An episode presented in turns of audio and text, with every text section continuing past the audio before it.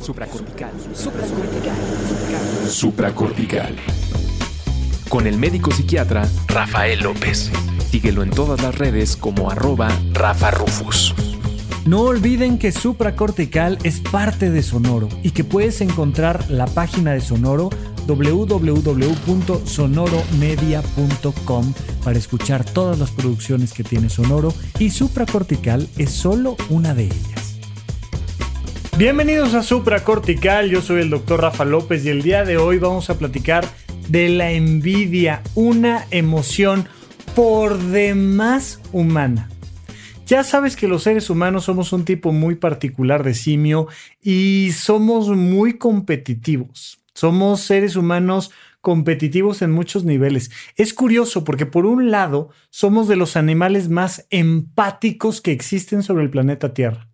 Y nos encanta ayudar y nos encanta ponernos al servicio de los demás. Y somos muy capaces de desprendernos y desapegarnos de todo y darle lo mejor de nosotros a los demás literalmente. O sea, hay muchísima gente que le parece la cosa más normal y natural pensar en dar la vida por sus hijos, en dar un órgano por una persona que aman. Hay muchísimas personas, bueno, que dan la vida por su país, que es un concepto abstracto, psicológico, rarísimo. Los países en realidad no existen. Tú no puedes dar la vida por tu país. Tú te mueres y ya a tu país un poco le da exactamente igual si peleaste y te envolviste en la bandera o no te envolviste en la bandera. Si te das cuenta, en realidad tu país es algunas personas que piensan que este territorio es nuestro. Pero muchos, y de manera muy sencilla, pueden pensar en dar la vida por su país. Si ya por ahí es complicado entenderlo, Imagínate gente que da la vida por su Dios, a quien nunca han visto. o sea, no me importa cuál sea tu Dios, no, no te importa cuál sea el mío, pero ni tú has visto al tuyo, ni tú has visto al mío, espero, porque en, el Instituto Nacional de Psiquiatría se decía que una cosa era que tú hablaras con Dios y otra muy diferente era que Él te contestara. si tú hablas con Dios, eres una persona normal, perfecta de su salud mental, pero si Dios te contesta, te recomiendo ir a ver a un especialista, vale la pena. ¿Por qué? Porque por más que nosotros sintamos que los valores, la justicia existe, el amor, el amor de mi vida, etcétera, etcétera, el país, Dios, la economía, la infancia o lo que tú quieras no importa qué sea, pues puedes dar la vida por ello. Pues en realidad no estás dando la vida por nada en el momento en el que te mueres, simplemente te mueres y ya. Pero este mismo ser humano que puede dar su vida o su dinero o su esfuerzo o su todo lo que se te ocurra por algo real o abstracto, bueno, también, también es, sin duda alguna, uno de los seres más envidiosos del planeta Tierra. Y vaya, es algo muy normal, es algo muy natural el entrar en este proceso de la envidia. Tiene que ver mucho con nuestra supervivencia. Y el tema es que los seres humanos relacionamos factores abstractos y emocionales directamente con nuestra supervivencia se sabe perfectamente de la envidia, bueno, pues desde la más temprana edad, o sea, desde el primer momento, el, tema es que nosotros como bebés dentro del útero materno, recién salidos del útero materno, difícilmente tenemos esta capacidad de demostrar envidia. Pero sí demostramos enojo, tristeza o miedo y lloramos y lloramos muy fuerte. Y es una manera de, de de envidia muy, muy precaria. Pero vamos creciendo, vamos creciendo, ya sabes, la clásica historia del primogénito, además el primer nieto de la familia, el más, el más bonito, el más inteligente, el más coqueto, el más todo, y de repente llega el segundo. Y entonces, sean hombres o mujeres el uno o el otro, llega el segundo bebé y hay una noción clara de que ahora la atención emocional se divide. ambos tienen toda la comida que necesitan, ambos están este, perfectamente seguros, ambos todo. Pero de repente a uno le estamos dando una atención y le estamos quitando al otro algo que tenía todo el tiempo. Todo el tiempo era él, él, él, él, él. Llegaba a algún lugar y era yo, yo, yo, yo, yo. Y la gente me habla y me ve y me escucha y me dice y me carga y me lleva y me juega y me todo. Y ahora llegó la usurpadora esta, que dicen que es mi hermana, que yo no entiendo bien qué significa eso, pero pues ahora me enjaretaron una hermana y ahora tengo que compartir el dinero, la atención, el tiempo, lo que sea. Ah, y viene este conflicto profundamente natural. Profundamente natural que no se resuelve tan sencillo y que además podemos ir arrastrando, arrastrando, arrastrando, arrastrando. Si eres hijo único, si eres hija única, pues resulta que durante mucho más tiempo la atención es para ti, para ti, para ti, para ti, y yo, yo, yo, yo, yo, y a mí me llevan y me traen y me todo. Y resulta que un día entro a la escuela y la Miss que está allá al frente y que es la encargada de darnos atención y seguridad y todo, resulta que tiene que compartir la atención con todos los demás y que cuando nos da una indicación nos la da a todos al mismo tiempo. ¿Qué hacemos? Pues que tenemos que ir aprendiendo a manejar nuestra envidia.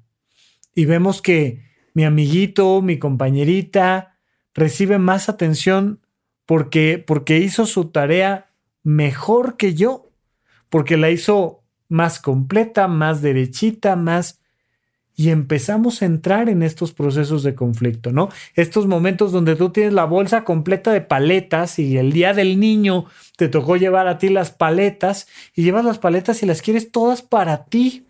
¿Y qué les pasa? Y además los adultos me forzan a compartir mis paletas y a darle a los demás y entonces voy entregando una paletita y otra y de y me va costando trabajo. Este animal, este ser humano que es profundamente empático y profundamente envidioso y que puede tenerle envidia a los pensamientos que tienen los demás. Fíjate esto, creo que ya te lo he platicado un poquito, pero hay toda una rama de la ciencia que se llama teoría de la mente, que estudia y nos enseña cómo le hacemos los seres humanos para interpretar lo que otro ser humano está pensando. Y fíjate en esto, estas neuronas espejo que me llevan a interpretar lo que tú estás pensando, me llevan también a interpretar lo que otras cosas que ni siquiera piensan están pensando. A ver, a ver, a ver, a ver, ¿cómo, cómo, cómo, Rafa, cómo? Sí, mira, te explico. Yo puedo interpretar lo que unos lentes están pensando. Y entonces tengo por aquí unos lentes que están sucios. Y yo los volteo a ver y digo, ay, pobrecitos lentes, están tristes. ¿Sabes por qué están tristes mis lentes? Porque no los he usado. y entonces yo le doy este antropomorfismo muy aclamado, por supuesto, en las películas animadas y particularmente Pixar tiene una, una larga historia de qué pasaría si los juguetes tuvieran emociones y qué pasaría si los autos tuvieran emociones y qué pasaría si las emociones tuvieran emociones, ¿no? Y entonces vas interpretando que tu alrededor tiene un comportamiento abstracto y mental. Y se han hecho diferentes ejercicios y hay, eh, son un poquito difíciles de encontrar porque por supuesto que no son los más populares en YouTube, pero en YouTube te puedes encontrar como un cuadro está protegiendo a un pequeño cuadro de un triángulo malvado. Y entonces, pues te hacen una película y te lo puedes imaginar perfectamente y de repente hay un pequeño cuadrito y llega un triángulo que lo empieza a empujar y empujar y empujar y el pequeño cuadrito se mueve para un lado y el triángulo lo empuja y el cuadrito se mueve para otro lado y el triángulo lo empuja y de repente llega un cuadro grande y se pone en medio y el triángulo los empieza a perseguir a los dos y entonces los dos cuadritos, el grande y el pequeño, empiezan a hacer eh, diferentes estrategias para esconderse entre líneas y, entre otras figuras y, y el triángulo entonces los empieza a buscar y cuando tú estás viendo la imagen, entiendes perfectamente que hay una historia detrás. Entiendes perfectamente que hay una intención de que eso suceda. Bueno, y le das un significado emocional a la historia. Y dices, ay, este triángulo maldito, ¿qué le pasa? ¿Por qué está afectando al cuadro chiquito? Y y le damos con esta teoría de la mente, podemos entender que le damos este simbolismo emocional a una silla, a una tele, a unos lentes, a una planta artificial, a una planta natural mucho más fácil, a un perro, a un gato, a un ratón, a una ardilla, a lo que tú quieras y por supuesto a las demás personas.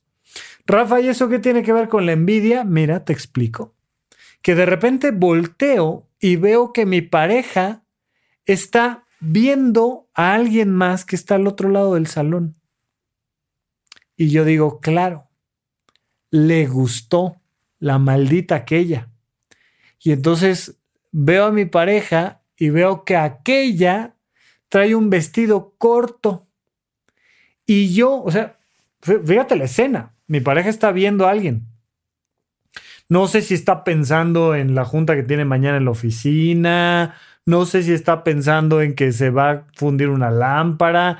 No sé si está pensando en que no se acuerda cómo se llama esa persona. Pero yo volteo y para mí es muy evidente que a este le gustó aquella. Y digo, claro, es por el vestido. Y empiezo a hacer todo el tema de la envidia yo no tengo un vestido como ese, o yo no tengo la edad que ella tiene, o yo no tengo la figura que ella tiene, o, y entonces yo voy dándole a la mirada de mi pareja una serie de interpretaciones que empiezan a generar en mí envidia. Y entonces yo, hombre, mujer, lo que sea, empiezo a ver a mi alrededor quién tiene aquello que va a hacer que, salga con una estrellita en la frente del kinder que yo no tengo. Y cuando yo me doy cuenta de que ese alguien tiene algo que yo no tengo, pues de manera muy natural me dan ganas de arrebatárselo. Y digo, ¡ay! ¿Por qué este maldito o esta maldita sí tiene y yo no tengo? ¡Ah! Y entonces si no estamos bien educados en este contexto social, lo que voy a hacer es que voy a ir, se lo voy a quitar. Le voy a quitar la paleta, ¿no? Y por eso dicen, es como robarle una paleta a un niño. Es la manera más fácil de quitarme la angustia. El niño tiene paleta, yo no tengo paleta. Como yo no tengo paleta, me siento menos que el niño. Y el niño que sí tiene paleta, pues es más que yo esto no se queda así. Yo le tengo que quitar a los que sí tienen y quedarme yo que no tengo. Y entonces voy y le quito la paleta al niño. Y el niño llora y lo que sea, pero yo ahora tengo paleta. Ahora que tengo paleta, yo mentalmente soy más que antes que no tenía paleta. Puede ser que lo que hago, ¿no? Y esto lo vemos mucho en el Chavo del Ocho, eh, seguramente alguna vez has visto esta escena, pero está la chilindrina, ¿no? Con una paleta, mm, tengo mi paleta y como es muy envidiosa, además le encanta presumir que ella sí tiene y los demás no, y entonces se come la paleta y los otros se quedan viendo así con los ojos todos redondos que la chilindrina tiene paleta, y entonces Kiko, ¿no? Que tiene dinero, es el, es el de la vecindad, es el que tiene la lana. Entonces dice, hmm, yo me voy a comprar una paleta más grande. Y llega con semejante paletón más grande que su cabeza mm, y, empieza a comer la paleta. Y ahora la chilindrina que antes tenía paleta y ahora no, que era muy feliz con su paleta, hasta que volteo y veo que el baboso este tiene algo mejor que lo que tengo yo. ¡Ah! Y entonces no puede con el dolor y el sufrimiento y llora y va y sigue la escena, llega con su papá, ya, sabes, todo lo que pasa aquí en el Chavo del Ocho. Bueno, pues podrás decir, ay, qué pésimos escritores, ¿no? O sea, eh, Chespirito y, y, los suyos, qué malos escritores son con el tema del Chavo del Ocho. Sí, pero resulta que pasa todo el tiempo. ¿Qué pasa cuando tu vecino se compra auto nuevo? ¿O qué pasa cuando tu mejor amigo se compra el nuevo celular? ¿O qué pasa cuando algo, cuando alguien ya vio la película y tú no la has visto? Y se nos dispara este proceso de generar envidias. Había un episodio de La Pantera Rosa, no me acuerdo del título, pero es uno de los episodios icónicos de La Pantera Rosa, donde un diablito le empieza a hablar mentalmente a la pantera rosa y al vecino. Y entonces, buenos días vecino, buenos días, ¿cómo está? Ay, qué bonito su pasto. sí, sí, claro, este, ha crecido mucho. Ay, sí, que es que le echo ahí unas semillas. No sé qué. Y entonces el diablo le dice, ¿por qué te comentó del pasto? Seguramente es porque te viene a pedir la, la, la, la máquina para cortar pasto, ¿no? Viene a pedirte la podadora y entonces, ah, es porque el otro día que te vio y, entonces le dice al vecino, oye, ¿y tu podadora? ¿Cuándo te va a regresar tu podadora? Porque su pasto sí lo cuida, pero no le alcanza para comprarse su propia podadora. Y empieza a llenarles el oído con envidia. Esta envidia que tiene todo que ver con la autoestima y el autoconcepto. Una persona que tiene una alta autoestima, que tiene un alto autoconcepto, sabe que es feliz con paleta y sin paleta. Y si alguien más tiene una paleta más grande que la suya, pues mira, tenla más grande que yo. No, me afecta. Dale la razón al que no la tiene porque el que la tiene no la necesita.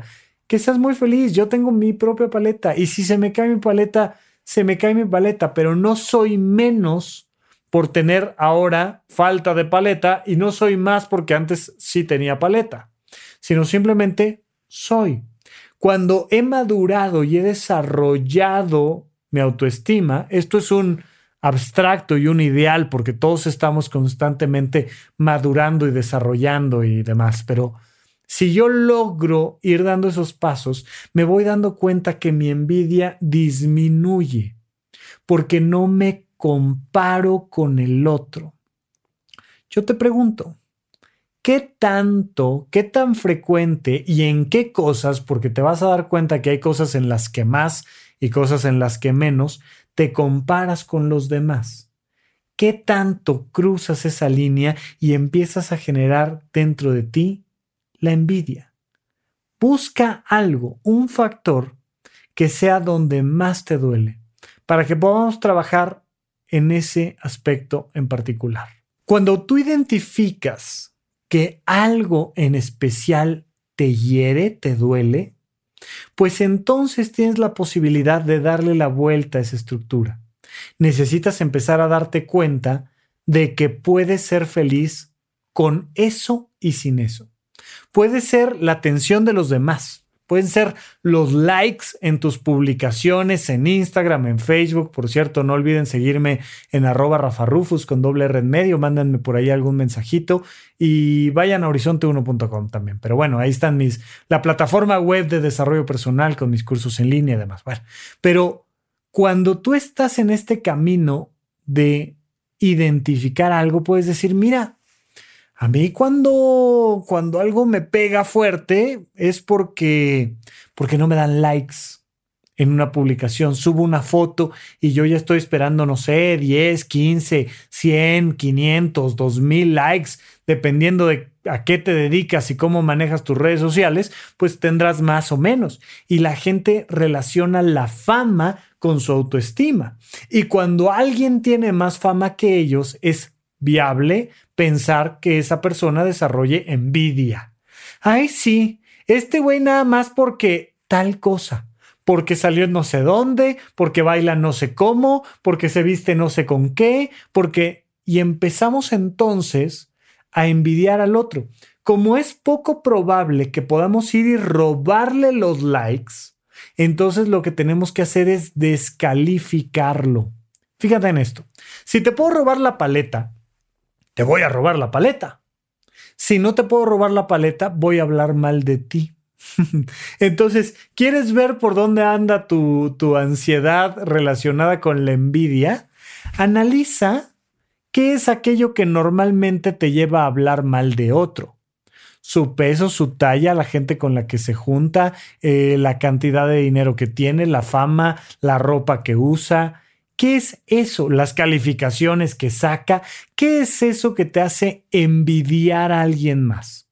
Que te lleva a este proceso de decir, ay, pues, y empiezas entonces a descalificar a alguien más.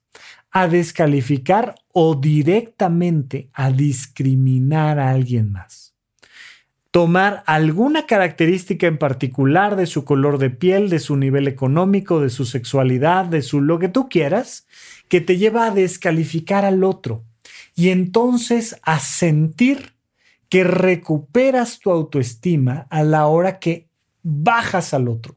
Lo bajas en su popularidad o lo bajas en su economía o lo bajas en algo, pero le quitas eso que lo diferenciaba y que entonces ahora pues, pues sí, será muy guapo, pero es tonto, o será este, muy inteligente, pero, pero es fodonga, pero no se sabe vestir, pero yo qué sé qué. Y empiezas a descalificar a los otros por envidia. Claro, eh, y, y, probablemente tengamos que hacer un segundo episodio sobre qué pasa cuando alguien me tiene envidia a mí, cómo respondo emocionalmente cuando alguien me tiene envidia a mí pasa del otro lado. Pero hoy en particular te quiero preguntar, ¿tú a qué? ¿A quién le tienes envidia? Le puedes tener envidia, insisto, a los objetos y puedes ir por la calle y ver un auto sin chofer, sin dueño, sin nada y decir, este maldito auto existe y yo no lo tengo y me da envidia, me da envidia los que lo hacen y los que lo compran, aunque no los conozca, pero veo el auto y me da envidia. Me da envidia los que tienen más público que yo, tal, lo que sea. Y empiezo a darme cuenta de que soy susceptible a que algo me moleste, me haga enojar y me lo que sea. Necesito irlo identificando, identificando, identificando.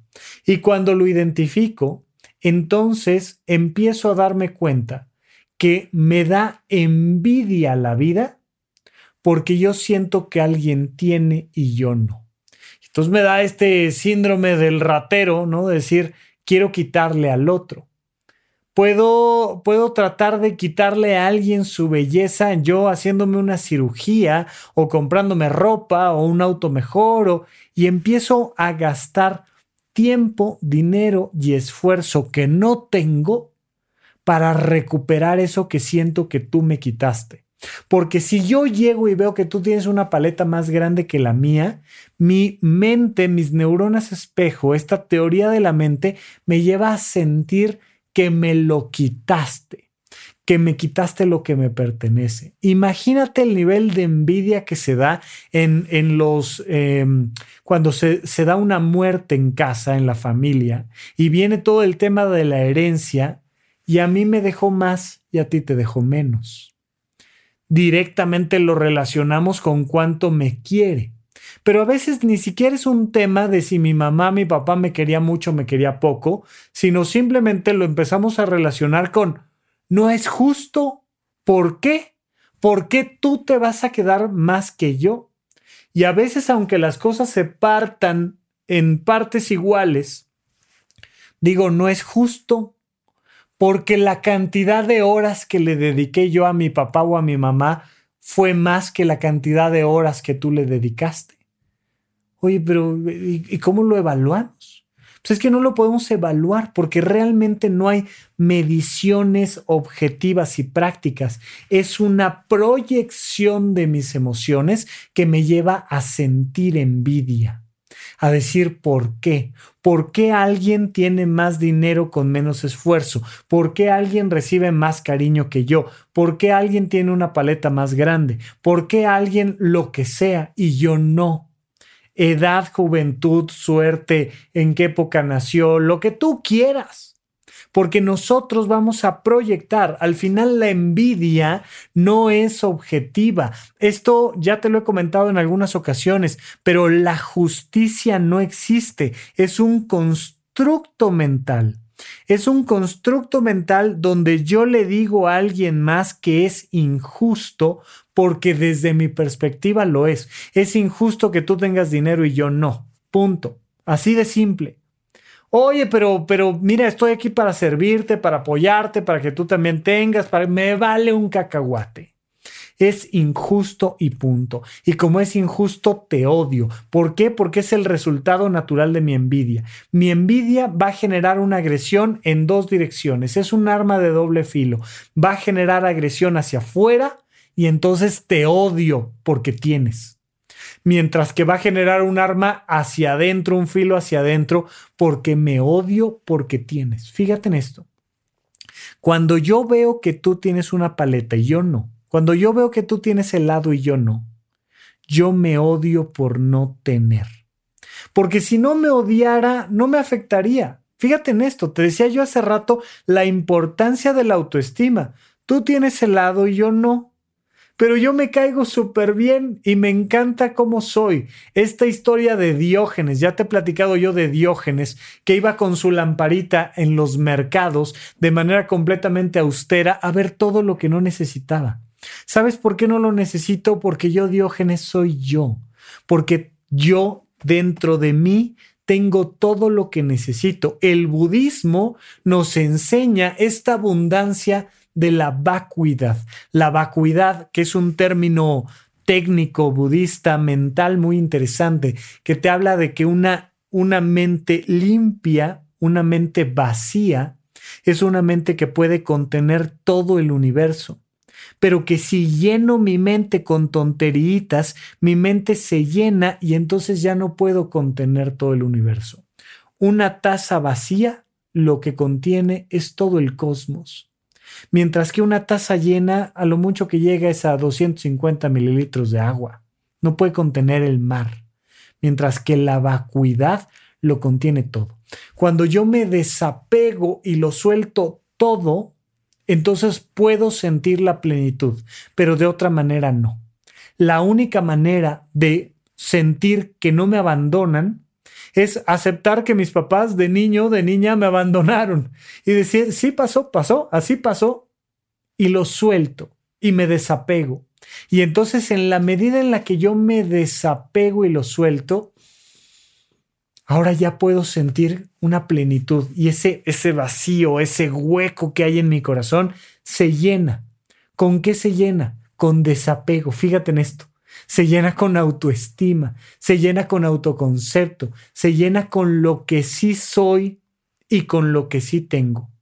Conforme tú estás tratando de llenar ese hueco existencial, ese hueco emocional, con algo que no eres y con algo que no tienes, entonces nos empezamos a meter en un problema porque lo vas a querer llenar con fama, con, con sustancias, con comida, con con personas, no te vayas de mí, porque si te vas, siento envidia, siento envidia de con quien estés, siento envidia de que seas feliz tú. Entonces mejor quédate a sufrir conmigo. Así te tengo yo y además tú no eres feliz, ya estamos a mano, porque como yo no soy feliz, pero te tengo, ya le hicimos.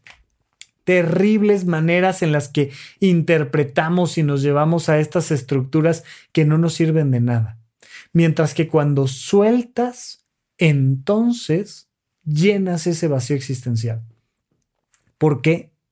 Porque lo que tengo es suficiente. Evidentemente no sería gracioso y por tanto no saldría en el chavo del 8, pero si la chilindrina se quedara con su paleta y llega Kiko con una paleta más grande y ella que no necesita más que lo que se está comiendo, lo viera llegar con su paleta y le diera alegría, felicidad, ternura, decir, no hombre, me encanta, me encanta que hayas encontrado una paleta del tamaño de tu huella de abandono, brother. Oye, me encanta, oye, ¿con eso estás feliz? Sí, porque soy más que tú. Qué gusto me da. Hombre, qué gusto me da. Cómetela, Este, si me alcanza, algún día de estos te coopero para que te compres otra. Yo encantado, o sea, pero genuinamente no me afecta, no es, no es un desdén, no es un, ay, pues cómete tu paleta al fin que yo ni quería. No, genuinamente digo yo, yo lo único que necesito es mi paleta. Y ya me la comí, y ya me la acabé, y la disfruté muchísimo. Te deseo de todo corazón que disfrutes tú tu paleta. Y entonces te das cuenta de que las personas que han trabajado en esta madurez y en este desarrollo emocional, pues tienen entonces la posibilidad de celebrar los éxitos de los demás. Pero una persona que no ha trabajado en ello, pues le cuesta trabajo. Y mira, te lo digo y te lo digo muy, muy claramente. Normalmente te marco aquí lo ideal pero ni tú ni yo estamos en ese ideal. Por eso ya sabes que aquí el eslogan es, aquí todos estamos locos, porque ni tú ni yo hemos resuelto el tema de la envidia.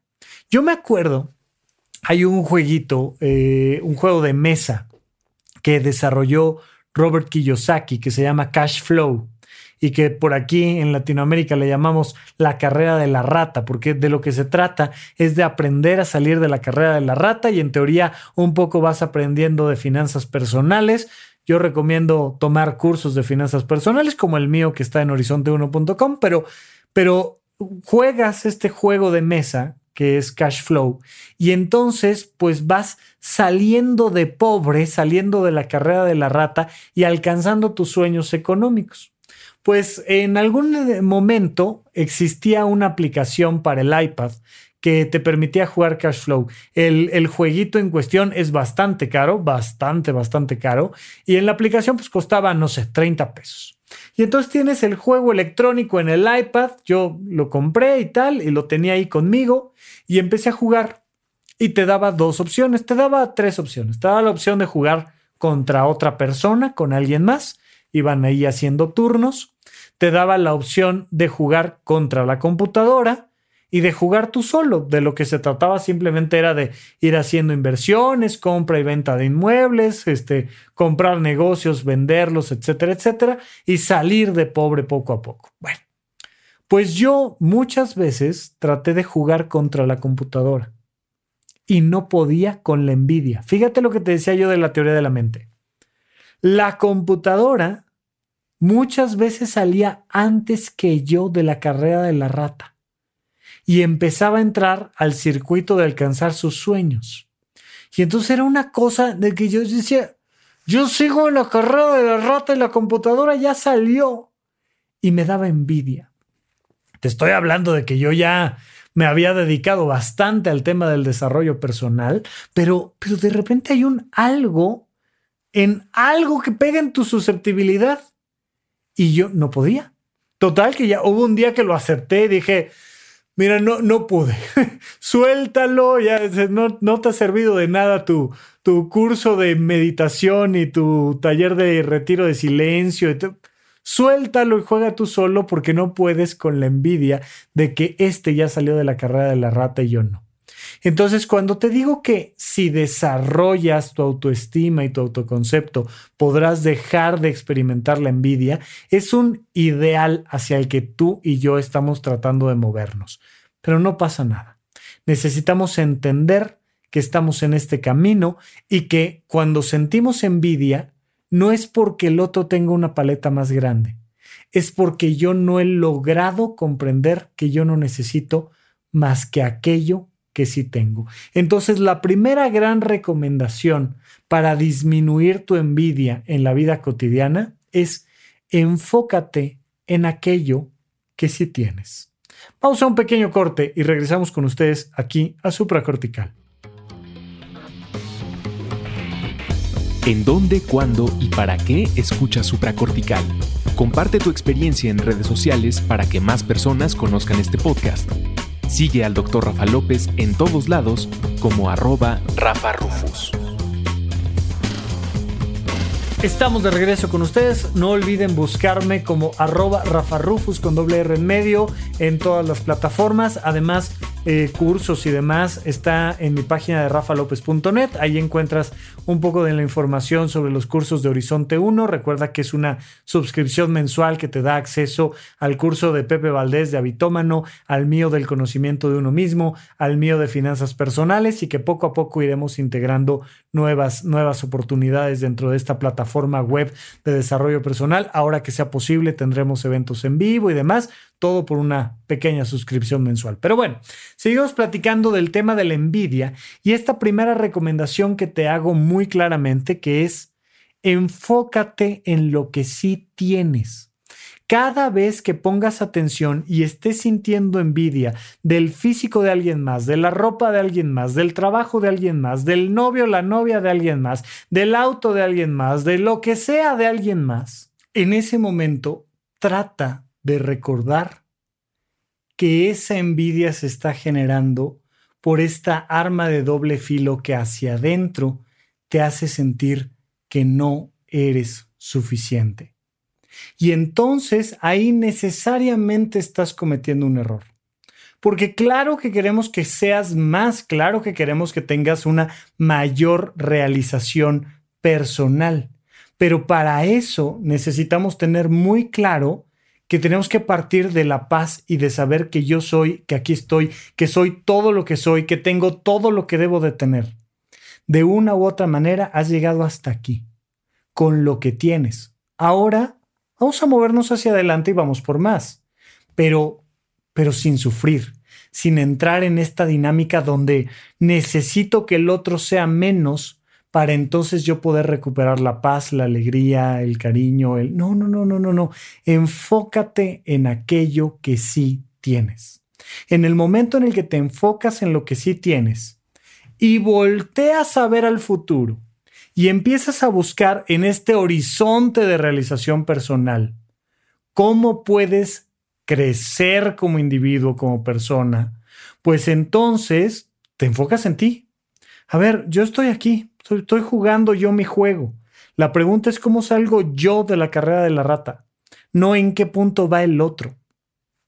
No es una carrera, no es una competencia donde le tenga que ganar a nadie. La vida no es una competencia donde le tengas que ganar a nadie. Al final te vas a morir solo y te van a dar tu score solo. O sea, al final te mueres tú y te llevas lo que tú llevas por dentro. Y si lo que llevas por dentro es envidia, con ese score te vas a ir. Hay gente, muchísima gente, con dinero, con juventud, con belleza, con lo que tú quieras, viviendo envidia todo el tiempo. Y claro, cuando estás sintiendo esa envidia, como que es muy fácil justificarla es que yo debería, es que a mí me tendrían que, es que, y siempre vas responsabilizando a todos los que están allá afuera de todo eso que tú crees que te deberían de dar y que te deberían de haber aportado. Y es que el otro empezó en no sé dónde, y es que el otro conoce a no sé quién, y es que el otro tiene este físico, y es que el otro se lo compró, y es que el otro, y enfócate en ti y voltea hacia adelante y piensa, con esto que sí tengo, ¿qué quiero hacer? ¿Cómo me voy a mover hacia adelante con lo que sí soy y con lo que sí tengo? Y busca moverte hacia adelante en un sistema de placer, que sea placentero para ti y deja de estarte enfocando en el otro. Pero aquí es donde quiero agregar otras recomendaciones para el tema de la envidia porque la envidia está muy cerca de algo que sí necesitamos, que necesitamos mucho, que es un alimento emocional crucial, que se llama inspiración. Fíjate, cuando yo estoy bien emocionalmente y veo a alguien más arriba que yo, más arriba en lo intelectual, en lo emocional, en lo físico, en lo erótico, en lo que tú quieras, en lo económico, en lo que sea. Cuando yo veo a alguien hacia arriba, me puede inspirar o me puede generar envidia. Si me inspira, entonces siento bonito y desarrolla dentro de mí una emoción que me lleva a querer llegar allá, aunque no lo logre, aunque no pueda. Y por eso es que tenemos estas figuras divinas tú normalmente no le tienes envidia a Dios, ¿no? Y entonces en la Biblia, por ejemplo, ¿no? Te, hablan de estas historias de, fíjate que no, no estoy seguro si está en la Biblia o no, pero en la tradición católica se habla de Luzbel, del ángel más bello y más hermoso, que le tenía miedo, le tenía miedo, le tenía envidia a Dios. Y como le tenía envidia a Dios, terminó en el infierno. Fíjate la historia, más allá de que Dios exista o deje de existir. La historia es muy representativa de nuestras emociones. El ángel más hermoso del cielo le tenía envidia al único al que no se le puede comparar, que es a Dios, porque Dios lo es todo, es la totalidad. Bueno, pues el ángel, el más bello, el más hermoso, aquel que hasta en su nombre llevaba la categoría Luzbel, la luz hermosa, le tenía envidia a Dios. Mientras que los otros, nosotros los imperfectos, no le tenemos envidia a Dios, le tenemos este, este miedo a Dios, esta reverencia y admiración y humildad que hay que tener frente a esta figura divina, mientras que Luzbel le tenía envidia. Cuando tú no le tienes envidia a Dios, sino que lo admiras y te inspira, pues entonces te lleva al paraíso. Cuando tú, aunque seas el más bello del cielo, le tienes envidia a Dios, entonces terminas en el infierno. Cuando tú le tienes envidia, vamos a salirnos de esta visión filosófico-religiosa y vámonos a un mundo mucho más terrenal.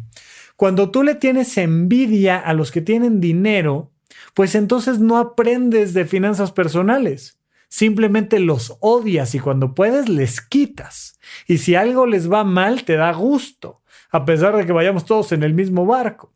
Y cualquiera puede tener más dinero que tú. O sea, vaya, como no seas el hombre más rico del planeta, como no seas alguno de estos grandes trillonarios, pues cualquiera puede tener más dinero que tú. Porque tú ves para arriba y dices, claro, todos los que tienen lana, sí, pero allá arriba hay muchos escalones, ¿no?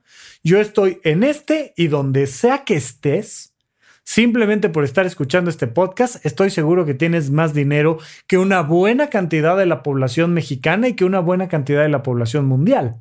Pero tú te sientes pobre o te sientes rico, dependiendo de tu autoestima y tu autoconcepto. Claro, oye, tengo todo lo que necesito y quiero más. Eso se llama realización personal, eso se llama anhelo de plenitud de ser, eso también se llama autoestima, eso también se llama autocuidado. Querer crecer es parte del autocuidado. No es, ay, deberías conformarte con lo que tienes, no, deberías apreciar lo que tienes, que es muy diferente de conformarte con lo que tienes aprecio lo que tengo y voy por más. Voy por más realización personal, voy por más realización intelectual, emocional, motriz, erótica, todo. Voy por más. Y entonces estoy en el camino de la plenitud y no de la envidia. Tampoco estoy en el camino de la negligencia de no, pues ya, ya con esto que tengo, ya y se acabó. No, no, no, no, no, no, no. Necesitamos movernos hacia adelante. Bueno, puedes tener una figura mítica, filosófica, histórica, religiosa, real, familiar, laboral. Puedes tener la figura que tú quieras, que te inspire. Pero el riesgo es que esa misma figura que te inspira puede convertirse fácilmente en una figura que envidies. Me da un poco igual quien sea, pero agarra tus redes sociales y observa quién sigues.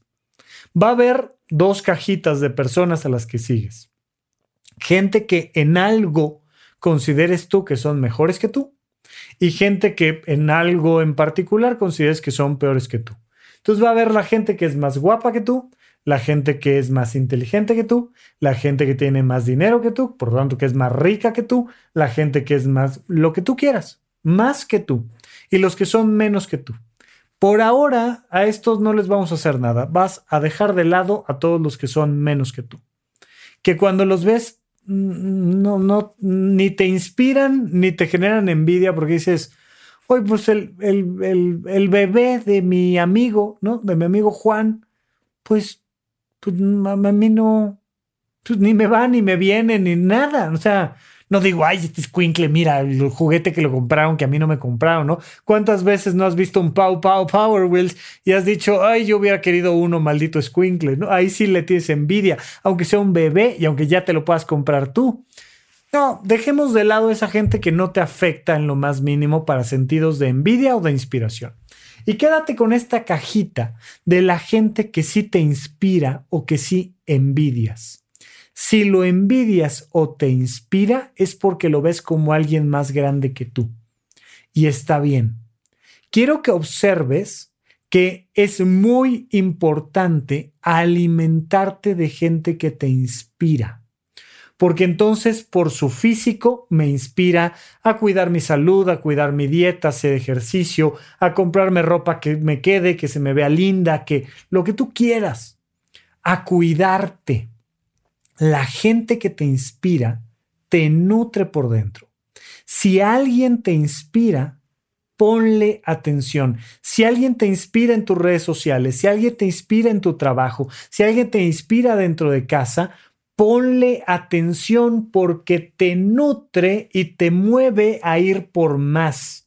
¿Por más qué? Por más realización personal.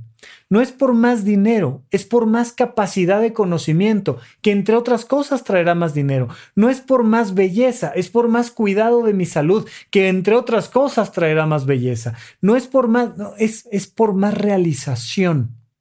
Si te inspira, ponle atención, enfócate e inspírate. Si te genera envidia, disminuye tu atención aléjate y enfócate en alguien que te inspire. Vaya, por supuesto que habría un tercer paso que te recomiendo muchísimo para trabajar en tu inteligencia emocional.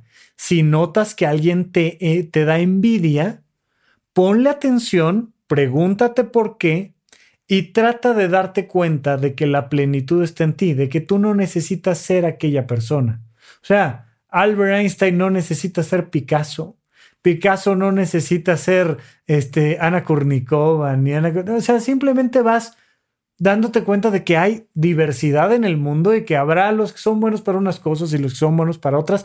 Y yo soy quien soy y doy lo mejor de mí, sea mucho, sea poco, lo que sea, simplemente doy lo mejor de mí. Y no me estoy enfocando en lo que el otro me está quitando, porque no te está quitando nada. Puedo hacer ese paso de observarlo, de observar a la persona en cuestión, de ver dónde me duele y de recapacitar si yo puedo dejar de sentir envidia a través de darme cuenta de todo lo que sí soy. Si puedo, adelante. Y luego me pregunto, ahora que ya lo logré, ¿es una persona que ya ni me envidia ni me inspira? ¿O a lo mejor se convierte en una persona que sí me inspira? Perfecto, maravilloso muévete hacia allá y no tiene mayor tema. Pero vamos a suponer que eres un ser humano normal y que te topas con estas personas que no, no tolero. No lo tolero porque lo veo y me causa envidia. Ok, aléjate. Toma distancia para que deje de doler. Porque al final el dolor viene de que le estás poniendo demasiada atención y cambia tu foco atencional y coloca tu foco atencional en otro lado que sí te inspire. Pero sí es importante que hagas el juego de ir por algo que te inspire, porque eso es algo que te va a mover a darte cuenta de que hay algo por dentro. Si tú no tienes ternura por dentro, no te va a inspirar la ternura. Si tú no tienes fuerza por dentro, no te va a inspirar la fuerza. Si tú no tienes bondad por dentro, no te va a inspirar la bondad. Busca algo que, que sí te inspire porque te va a conectar con esa parte positiva de ti y aliméntate de ese algo. Aquello que no hayas podido procesar en la envidia, simplemente aléjate. Aléjate sin agredir, sin ofender, sin compararte. Simplemente deja de prestarle atención y presta la atención a algo que sí te lleve y te motive a ser una mejor persona. Con esto puedes disminuir tu envidia y a la hora que disminuyes tu envidia, tú vas a ser más feliz. Te lo recomiendo, inténtalo y no dejes de mandarme por ahí tus comentarios en arroba rafarufus y mientras tanto seguimos platicando. Gracias por escuchar Supracortical. En verdad me interesa muchísimo conocer tu opinión sobre este episodio o cualquier otro que quieras platicarme. Puedes encontrarme como arroba rafarufus en Twitter, en Facebook y en Instagram. Quiero darte las gracias por escuchar Supracortical y sobre todo por suscribirte y seguirme donde sea que estés escuchando este programa y así te puedes enterar todo el tiempo de nuestros próximos estrenos.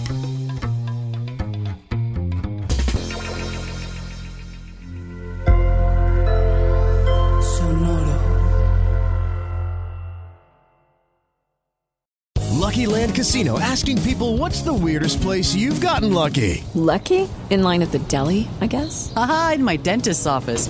More than once, actually. Do I have to say? Yes, you do. In the car before my kids' PTA meeting. Really? Yes. Excuse me, what's the weirdest place you've gotten lucky? I never win and tell. Well, there you have it. You can get lucky anywhere playing at LuckyLandSlots.com. Play for free right now. Are you feeling lucky? No purchase necessary. Void where prohibited by law. 18 plus. Terms and conditions apply. See website for details.